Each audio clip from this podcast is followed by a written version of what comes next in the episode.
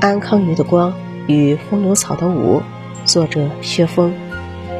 在世界最深的马里亚纳海沟深处，海水又冷又暗，千万年来沉寂无声，连低等植物都无法生长，但偶尔会发现一些小光亮缓缓移动，那是从一种叫安康鱼的身上发射出来的光芒。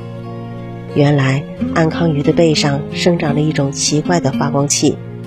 每当它游动的时候，发光器就像一盏玲珑的小灯笼，将暗无天日的深海照出一片光亮来。而安康鱼就在这片光亮下生活，生儿育女，一代一代的繁殖着。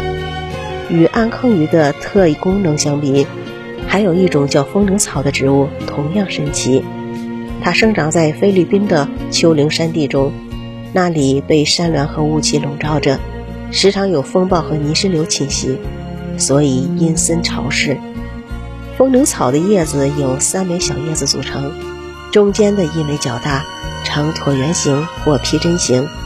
它有一个特性，对光异常敏感。只要树缝里遇过阳光，它就能敏锐地捕捉到光与影的微妙变化。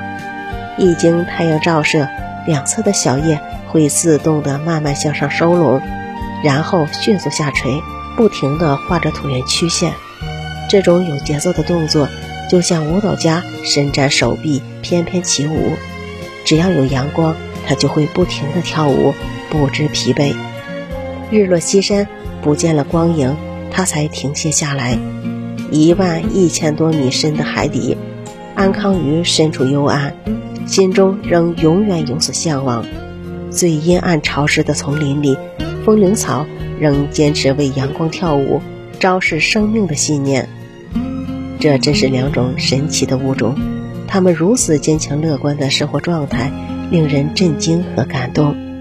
我们没有理由逃避困难，更没有理由悲观绝望，只能乐观面对，迎接一个又一个明天。